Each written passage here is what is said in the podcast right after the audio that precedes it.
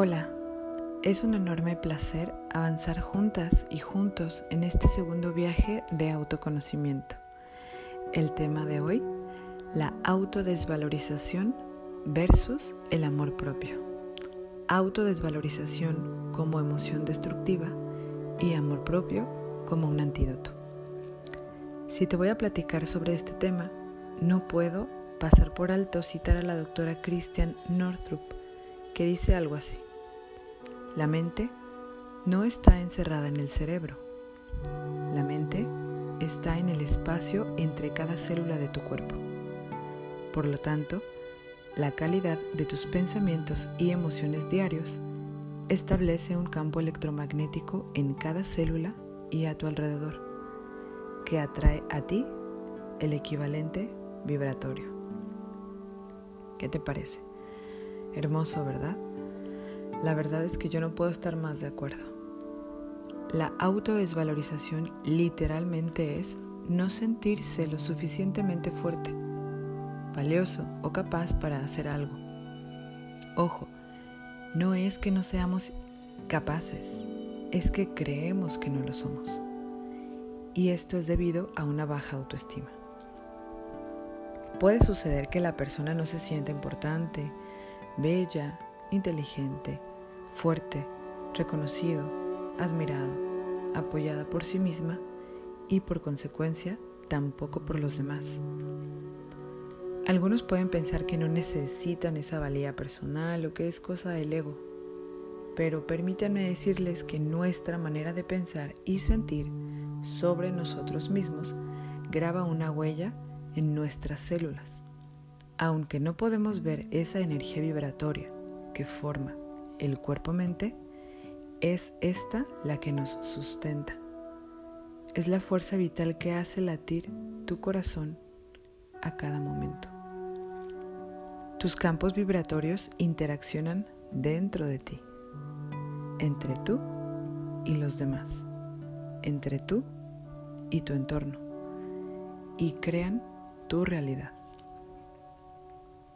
Te platico que existen estudios que la misma doctora Northrop comparte en sus libros, en donde demuestra que los accidentes que mortales como yo consideramos sucesos al azar, tienen una relación con el estado emocional y psíquico de la persona afectada. Así es, indica en sus estudios cómo las personas propensas a accidentes tienen ciertos rasgos de personalidad. Por ejemplo, impulsividad, mm, resentimiento, agresividad, dependencia, depresión, tristeza, soledad, entre otros. Es como una especie de, digamos, autocastigo, pero es inconsciente. Entonces incrementa un sentimiento de temor, de poco valor, de debilidad, de incapacidad, porque continuamente las cosas resultan mal. Entonces, llegó la hora de percibirnos, ¿verdad? Y responsabilizarnos de la capacidad que tenemos para influir en la calidad de nuestras experiencias. ¿Cómo queremos que sean estas? Y nuestra capacidad innata de sanarnos y crearnos una buena vida. ¿Cómo? ¿Cómo podemos hacer esto? A través del amor propio, claro. El amor propio te da esperanza, te da autoestima equilibrada, te da un estado emocional saludable y estos son los factores más importantes en la creación diaria de salud. Algunos se han de preguntar, pero ¿cómo me puedo amar a mí mismo, a mí misma? ¿Cómo me puedo demostrar este amor todos los días? Primero, si no sabemos hacerlo, necesitamos un apoyo. Por ejemplo, una terapia psicológica o un acompañamiento. Estaría bueno comenzar a normalizarlo, como ir al doctor, al dentista, al ginecólogo porque para sanar realmente en el plano profundo de la psique y darle a nuestras células el mensaje de vive y crea salud para mí, necesitamos cambiar nuestras creencias limitantes, nuestros comportamientos dañinos, sanar el pasado, aprender a vivir en el presente, afirmar nuestra valía y nuestro merecimiento de ser amados. Eso es importantísimo. Aprender a elegir pensamientos positivos que nos animen y que nos sanen.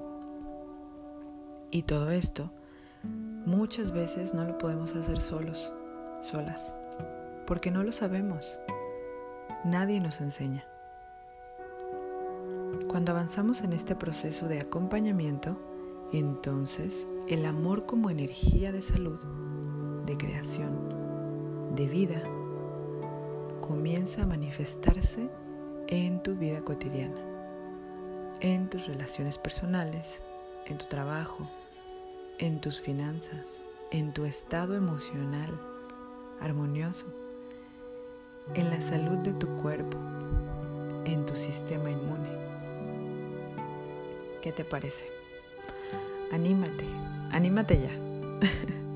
Acá en Colibrí Dorado te podemos dar acompañamiento emocional o acércate a tu terapeuta de confianza si ya lo tienes, pero acude a ese llamado de tu alma para ser libre, pleno, dichosa, feliz, alegre, saludable. Es una búsqueda que compartimos todos los seres humanos en esta tierra. Todos queremos ser felices y todos merecemos serlo.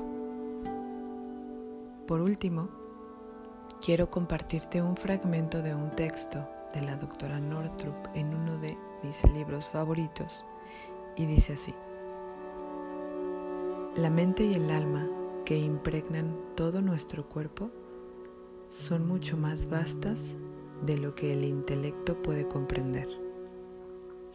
Nuestra guía interior nos llega primero a través de los sentimientos y de la sabiduría del cuerpo, mas no a través de la comprensión intelectual. Cuando buscamos una orientación interior solo con el intelecto, nos quedamos estancados en la búsqueda y lo silenciamos.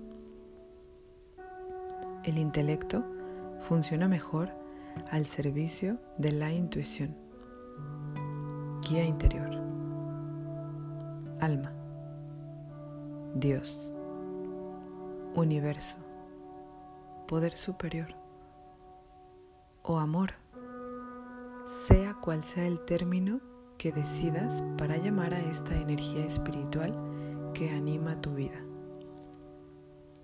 Una vez que reconocemos que somos más el intelecto y que esa guía está a nuestra disposición en la mente universal y en nosotros mismos. Tenemos acceso a nuestra capacidad interior de curación. El poder para mover el mundo está en el inconsciente. ¡Wow! ¿Qué tal?